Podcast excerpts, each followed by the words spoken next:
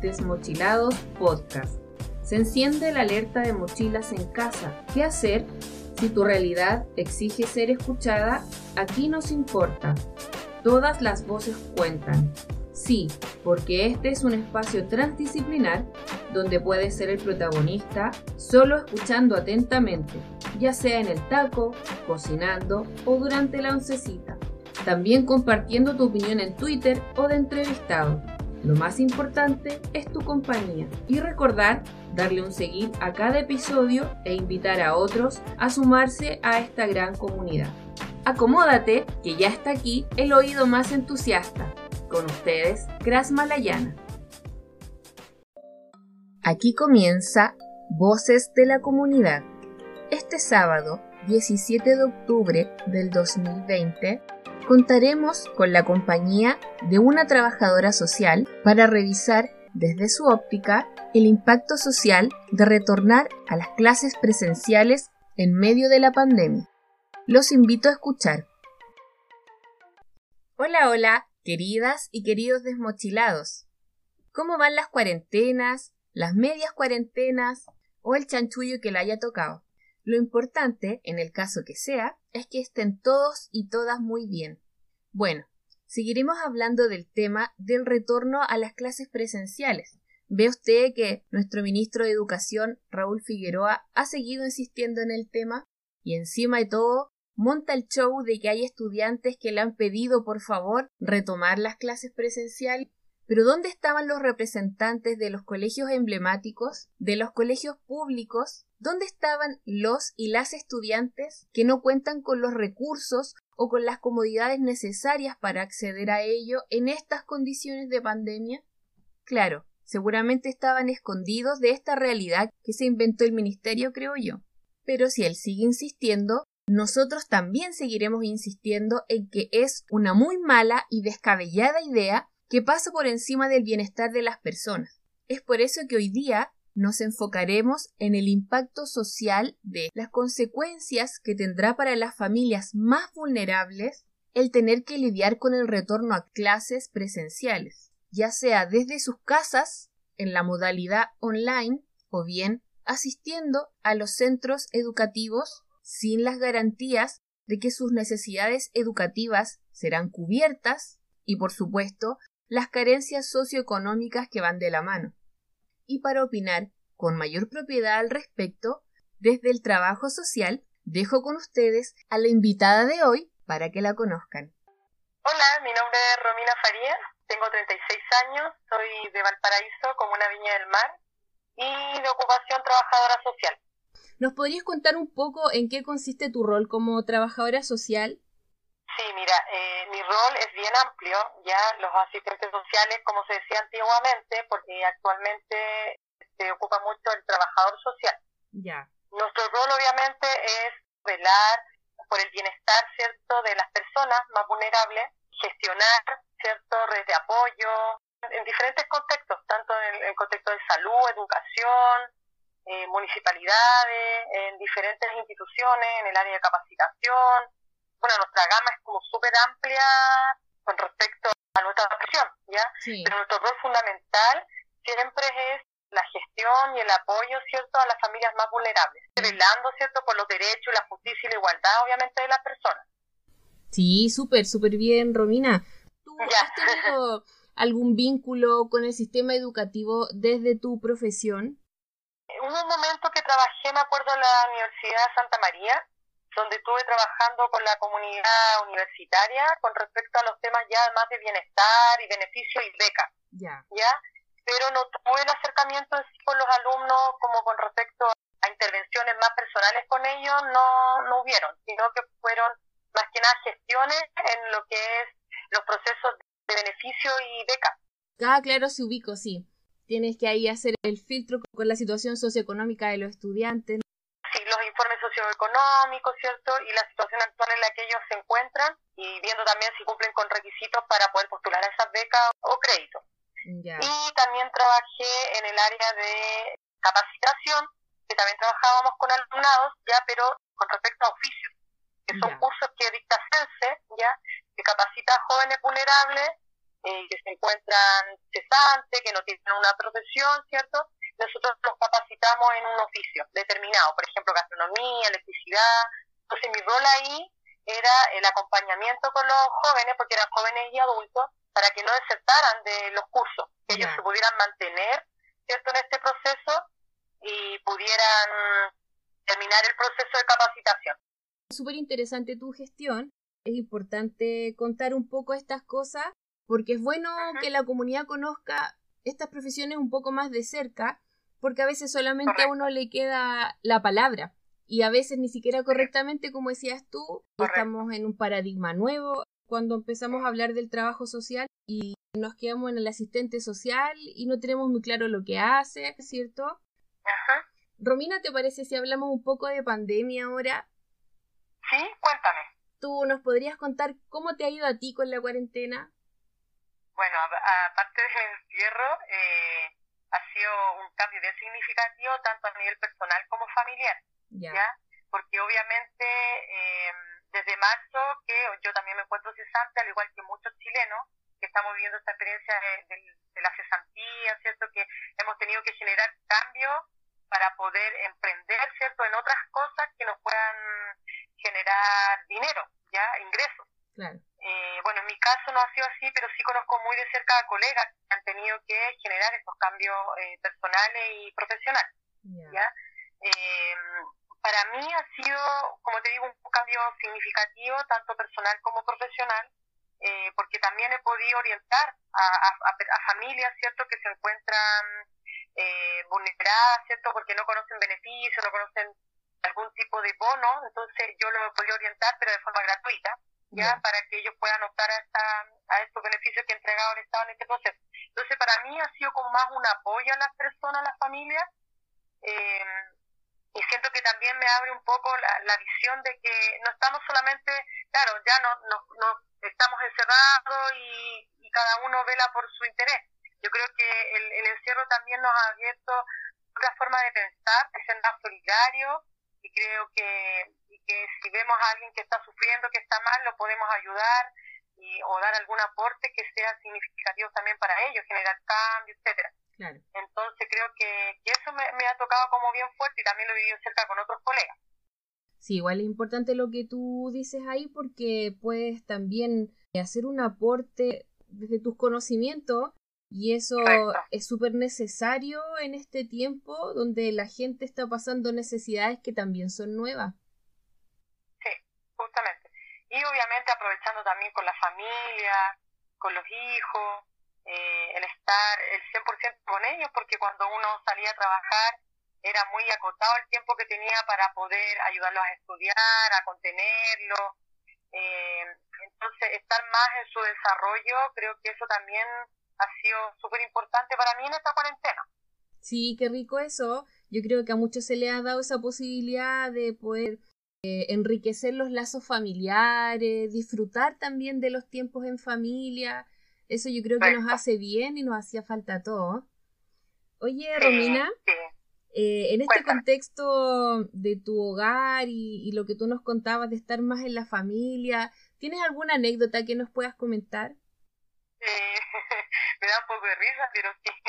Creo que, bueno, así como específicamente no recuerdo alguna, ¿ya? Pero en general siento que me puse muy protocolizada con el proceso de, o sea, con el tema de, la pandemia, porque mm, el, mi marido es el que sale a comprar, sale a la feria, al supermercado, entonces eh, yo de tantos protocolos que cuídate, que el alcohol gel, etcétera, yo creo que él más se estresaba con mi, con mi exigencia más que el salir de la casa, porque mucha gente ah, se estresa porque tiene que salir a comprar y por el miedo, esto yo creo que él más que el miedo era el estrés que yo le daba a él.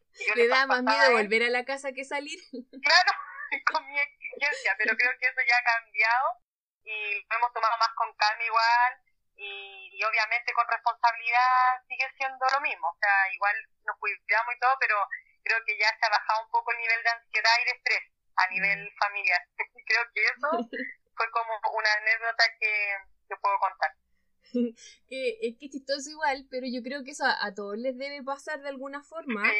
Yo no soy tan exagerado con ese tema, pero también me di cuenta que algo, algo tenía que replantearme cuando me di cuenta que mi perfume ahora era Lisoform lavanda. claro. Así que ahí también bajé un poco eh, el uso de tanta cosa porque finalmente también hace mal. Sí, con muchos químicos y todo eso, esas cosas nos hacen mal para, para nuestro organismo, porque igual hay que cuidarse, pero no ser tan exagerado. Creo que hubo un momento que mucha gente le pasó lo mismo. Hasta los zapatos, bueno, yo todavía tengo el protocolo de los zapatos, pero el miedo, el pánico que, que tuvimos en un momento creo que fue colectivo. Sí, pues que es natural, sin nosotros jamás nos imaginamos que podíamos vivir algo así, eh, no tenemos precedentes como generación, entonces obviamente íbamos a quizás sobre reaccionar o tener miedo. Sí, por lo mismo se generó este miedo y que la gente estaba como muy preocupada del, del autocuidado, pero y eso generó mucha ansiedad y insomnio, hay mucha gente que no podía dormir, eh, y a mí también me pasó eso. Mm. Hay mucha gente que hasta las 5 o 6 de la mañana. Entonces, al final, todo eso generó mucho estrés en la familia, mucha ansiedad. Sí. Sí, bueno, y a esta altura, no sé si el estrés se habrá pasado, pero yo creo que también pasa un proceso natural es que termináis aburriéndote, aunque estés preocupado. Correcto. Yo creo que te saturáis del tema ya como es tan rutinario, claro, pues ya uno se satura y ya dice, bueno, ya si me enfermo, me enfermaré, lo tomaré con la mejor postura nomás y bueno, y uno se sigue cuidando nomás, pues no queda de otra. Lo importante es vivir ese proceso y no quedarse pegado ahí en el pánico. Correcto, así es, hay que avanzar. Oye, pasemos ahora a analizar temas de aprendizaje y el temido retorno a clase. Se implementó esta medida en algunos colegios del país. ¿Qué podrías tú decir al respecto? A ver, eh, bueno, yo también soy mamá, ya, eh, dentro de ese contexto y bueno, y dentro de, mi perspectiva como profesional, creo que obviamente deberíamos tener un regreso paulatino, ya, yo sé que se está haciendo, pero siento que no es el momento, ya, que, que no es el momento para volver, porque hablamos de los colegios, creo que hay colegios que están mucho más preparados que, las que las escuelas, claro. ya, y además que no tenemos un tratamiento no hay vacuna, ¿cierto?, que pueda asegurar el bienestar y la protección de los niños y niñas y jóvenes. Y sabemos también que, por otro lado, el país necesita reactivar la economía, eh, que los padres puedan salir a trabajar, pero si los colegios, las escuelas no están abiertas, ¿cierto?, eso también trae un problema eh, para los alumnos, para las familias. Entonces, desde mi perspectiva, creo, siento yo que no es el momento, ¿ya? Y también, por otro lado, por el tema de las infraestructuras, porque sabemos que las escuelas son mucho más vulnerables, entonces no tienen todos los recursos para poder modificar, generar estos cambios de fondo. Sí. Entonces, para mí no es el momento, creo que hay muchas cosas todavía que implementar y un sinfín de detalles que creo que podíamos ir conversando en el transcurso de la entrevista. Yo creo que en algún momento todos tenemos claro que hay que volver, o sea, la rutina en algún momento sí o sí hay que retomarla, pero claro. justamente no era el momento por una parte porque sí, te encuentro mucha razón, no contamos con un antídoto. Y por otra parte, también pensemos que este es un proceso que va a ser largo. Haber tomado la decisión de implementarlo a esta altura que estamos en octubre, nos queda solamente noviembre y diciembre de clase. Dos meses, claro. Realmente no tiene sentido. Claro, porque esta, como te digo, esta política o, o esta implementación que se pudiera dar es para largo plazo, o sea, las cosas, la respuesta no la vamos a tener de un día para otro. Entonces, yo creo que las, escuelas, los colegios no están preparados, ¿cierto?, para acoger a los niños y niñas jóvenes y se necesita un plan de acción mucho más integral porque, y que le dé seguridad también a las familias. Sabéis que tú ahí tocas un punto importante, ¿eh? la seguridad de las familias y ¿Eh? también de la comunidad, porque para ir al colegio esto requiere un traslado, el contacto con personas en el camino y también obviamente el interior de la escuela. Entonces, ¿qué crees tú que es lo más preocupante para los estudiantes y las comunidades educativas? Yo creo que lo más preocupante es el tema de que con quiénes quedarían los niños al cuidado de quién. Que acá lo que quiere el gobierno, ¿cierto?, que se reactive la economía y por eso ha sido como eh, el imponer, ¿cierto?, que los colegios se abran y que empiece este, este regreso paulatino, pero sin duda que van a ser los abuelos quienes van a tener que cuidar a los niños. ¿Ya? Para mí, ¿qué tema es preocupante? Porque ellos son grupos de riesgo, ¿ya? Los abuelitos son grupos de riesgo, los niños, como decías tú anteriormente, son los que eh, se pueden infectar y que son mayormente los pocos, ¿cierto? Entonces, si sus abuelos van a estar a cargo de ellos, una persona que esté enferma, etcétera, eh, obviamente el bicho se va a reproducir y obviamente que nos va a quedar la, la grande, o sea, no va a ser un escenario muy esperanzador para el proceso que quieren llevar a cabo, que es el tema del regreso a clase. Mm. ¿ya? Y por otro lado, sabemos bien que muchas familias han experimentado este confinamiento con muchas necesidades.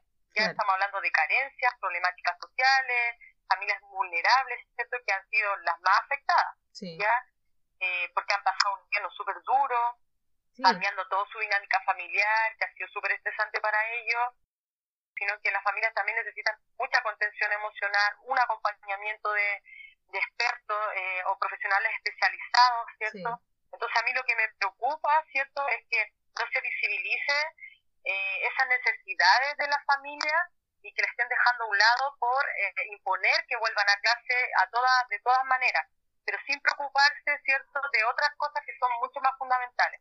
Yo lo encuentro personalmente curioso porque, claro, yo creo que salta a la vista esa necesidad, es evidente para muchas familias y no necesariamente familias vulnerables, para ellos es todavía más difícil, pero a la familia promedio también esto se le hace complicado y hay muchos factores, como tú decías, que hay que cubrir. Sin embargo, están más preocupados de implementar esta medida, de volver a la escuela y todo, considerando que ya tenemos el antecedente de Europa, por ejemplo, ya lo intentó, abrieron las escuelas, no tuvo ninguna eficiencia, al contrario, tuvieron que rápidamente volver a cerrar las escuelas, entonces yo me pregunto cuál es la necedad que hay aquí o por qué creer que nuestro país va a ser diferente, que no, va a haber, no van a haber rebrotes y todo eso.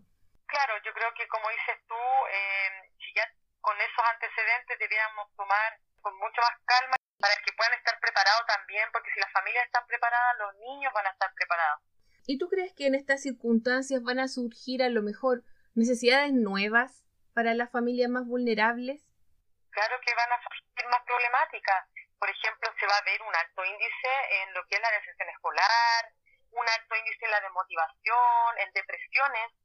Ya sabemos bien que el año pasado o el anterior hubo un alto índice de depresión y suicidio en los jóvenes. ¿ya? Creo que eso podría aumentar aún, ¿cierto?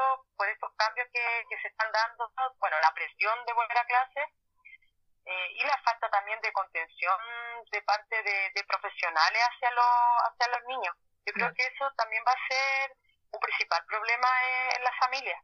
Obvio porque ahora está recién surgiendo la presión, la aflicción por la crisis económica y toda la dificultad que conllevó la dinámica familiar en pandemia y vamos a tener las consecuencias en un tiempo más y lo que va a coincidir con esta vuelta a clase que va a ser finalmente un caos.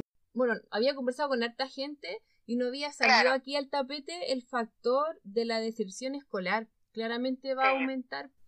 Va a aumentar, claro. Eh, porque hay muchos alumnos que a lo mejor van a necesitar trabajar para poder ayudar a su familia.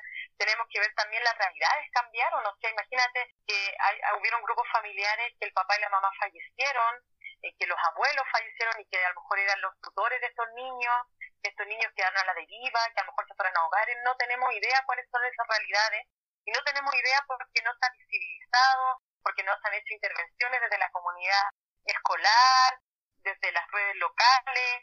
Yo creo que no ha, no ha habido como un diagnóstico o como un proceso de intervención mayor, sino que se ha dejado un poco de lado esos, temas. Sí. ¿Tú tienes alguna idea o te imaginas cómo debería ser este retorno a clases para que fuera un poco más seguro? Como cuando uno ve fútbol y dice, deberían haber puesto este otro jugador ahí. ¿Tú qué pronósticos haces personales? Mira, desde mi análisis o de lo que uno puede observar, ¿cierto?, de todo este proceso, yo creo que las escuelas, ¿cierto?, eh, deben organizarse una vez que ya se reabran o creo que generar planes de acciones para eh, el momento de la reapertura, pero que, que se puedan reinventar. La, la, comunidad escolar que se pueda reinventar. Yo creo que eso hay que trabajarlo desde antes. O sea, si a lo mejor no se abren definitivamente todas las escuelas los colegios, y que con esto va a ser como eh, el experimento para ver cómo resultó y que a lo mejor en marzo ya definitivamente más concreto, desde ya comenzar a trabajar en nuevos planes de acciones, ¿cierto? Que puedan retomar estas clases presenciales para el futuro. Por ejemplo, el tema eh, de reducir el tamaño de los cursos, incorporar más docentes o asistentes en, los aulas para que puedan controlar a los alumnos, sobre todo a los más pequeños, que es mucho más complejo para ellos. Por otro lado, también van a tener que controlar el tema de la congestión en las escuelas, modificando los horarios de entrada y salida de los recreos. Yo creo que va a ser como, tiene que ser un cambio de las normas, de, de la infraestructura, tanto de la infraestructura, ¿cierto? Pero también como de las normas. Coincido ahí contigo en que va a ser necesario aumentar la dotación docente y especialmente la de asistentes de la educación, porque van a haber muchos desfases en los aprendizajes curriculares, entonces hay que buscar una forma de, de darle las mismas oportunidades a todos, de generar en el fondo esas oportunidades. Y también enfatizando un poco también en el tema de de darle bienestar socioemocional a los alumnos, o sea, que puedan tener más actividades, no sé, el área del deporte, donde ellos también se puedan, no, no, no vivan niveles de estrés, eh, o sea, si van a volver, tampoco que los estresen y les exijan. O sea, yo creo que, que, puedan desarrollar aspectos más personales, como para eh, comenzar a fortalecer también otras habilidades o las que ya tenían y perdieron. Sí. No sé si me entiende, otras competencias que le puedan ayudar a, dar más seguridad para, para reiniciar este nuevo proceso, porque son cambios y ellos también se tienen que ir adaptando a estos cambios. Sí, absolutamente. Y encuentro que lo que tú planteas eh, responde mucho a un sentido común, a un, plan estratégico para poder implementar el retorno a clase. Y pienso que mientras no haya algo similar, no podemos estar obligando a la familia a someterse a, esto, aunque sea optativo. Igual es, hay una preocupación de por medio en que tú decidas que tu hijo se quede en la casa. Porque además detrás de todo esto está el hecho de que si algunos vuelven y otros no, algunos van a tener condiciones más avanzadas, obviamente que responden a las clases presenciales, y los que no quieran o no puedan volver van a seguir sometidos a las limitantes que tiene la conexión online. Entonces, correcto. Además, esto es poco inclusivo.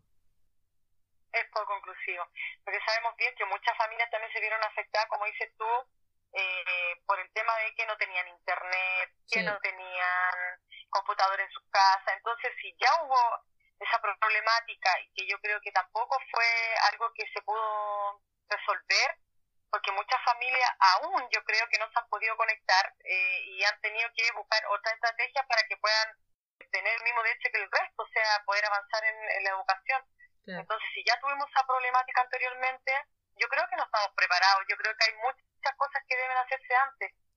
Y además, tener un catastro de todas las familias que han, han tenido problemas o situaciones de riesgo. Entonces, ah, se necesita un acompañamiento, y yo sigo insistiendo con el tema del acompañamiento, es súper importante, el acompañamiento con la familia y que sea integral, que sea, y, que sea un proceso respetuoso, que, que puedan tener más profesionales eh, eh, expertos en el tema, psicólogos, asistentes sociales, que puedan ir a las casas, que esto también, eh, las familias se van a sentir más seguras, más motivadas, ¿cierto?, al poder tener el regreso a clase Sí, sabes que tú ahí diste en un punto clave que es tener un proceso que sea respetuoso y al Ministerio de Educación le falta harto de eso.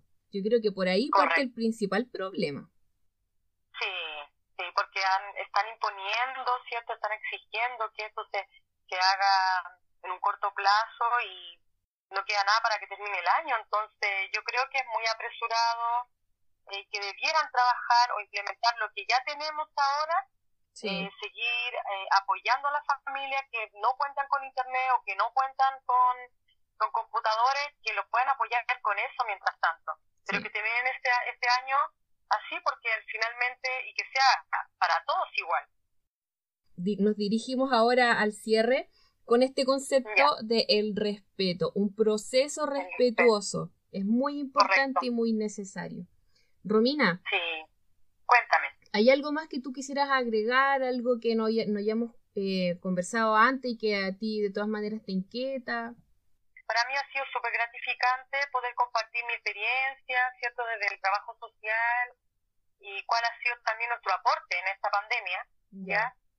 Creo que todo lo, eh, todo las profesiones sociales o eh, de educación creo que tienen un rol súper importante en la sociedad y sobre todo en, en, estos tiempos de catástrofe, ¿ya? Porque igual es una catástrofe lo que estamos viviendo eh, y siento que nuestro rol es súper importante en todo ámbito para las personas. Entonces creo que eh, es importante conversar estos tipos de temas, es importante que la gente también sepa cuál es nuestra postura y que la gente también sienta eh, que uno eh, le entrega las herramientas para que puedan salir adelante, para que puedan y que se pueden salir en realidad, se puede salir de esa toda la adversidad, ¿cierto? Para que lo vean como una oportunidad de que todos estamos pasando por lo mismo, pero que es importante conversarlo porque también nos desestresa, nos sentimos más contenidos y que existen profesionales que quieren apoyar a las personas en este proceso. Oye, y desde más lo personal, ¿cómo te sentiste compartiendo tu visión con la comunidad? Un poco nerviosa, pero bien. Halagada por tu invitación, Krasma, porque obviamente no no eh, para mí ha sido como un reencuentro virtual en tiempos de pandemia y ha sido súper enriquecedor y gratificante, obviamente, poder aportar y, en lo que sea y si para más adelante tú necesitas también, ahí vamos a estar desde, desde, la, desde la perspectiva social. Maravilloso. Ha sido muy grato compartir contigo, Romina, tu visión. Muchas gracias. Tu visión profesional, tus perspectivas. Creo que nos planteaste hartos puntos muy interesantes que yo creo que quedan ahí para la reflexión. Y agradecerte, pues así que yo hasta aquí me despido de ti. Chao, chao. Muchas gracias, Krasma, que esté muy bien. Cuídate, un abrazo. Chao. Ahí nos despedimos de la amiga Romina. Nos tocó dúo de Rominas en Voces de la Comunidad. En el episodio de la semana anterior tuvimos la oportunidad de conocer a Romina Ramírez, una abogada quien planteó un duro análisis de este tema que hemos venido conversando ampliamente con el retorno a las clases presenciales. Y bueno, ahora Romina Farías también nos planteaba puntos muy importantes que tienen que ver con el descuido de las familias más vulnerables, lo que tendrá como consecuencia altos índices de depresión, deserción escolar y en realidad un sinnúmero de factores negativos que se generarán al interior de los hogares más desposeídos. Y bueno, por esta razón, Romina sugería que en las escuelas hubieran más planes de contención para los estudiantes y sus familias, a la vez que más actividades que les permitan distraerse y reactivar una vida saludable. Y creo que estas medidas deberían implementarse sí o sí, sea cual sea la modalidad que se continúe el próximo año, ya sea presencial, ya sea totalmente online porque así lo demandan las circunstancias, o en una modalidad mixta que responda a las necesidades de cada hogar. Pero bueno, este es un tema muy amplio, con muchas aristas que considerar, sin embargo por hoy ya nos toca despedirnos. Estimadas y estimados desmochilados, como siempre ha sido un gusto compartir esta jornada junto a ustedes, les agradezco toda su atención y compañía. Hasta ahora, para los auditores de Anchor, que nos habíamos estado despidiendo con un poco de música al final de los episodios, lamento informarles que esto ya no será posible, pues ha dejado de estar disponible esta opción. Por lo tanto, hoy nos despedimos hasta acá. Saludos cordiales.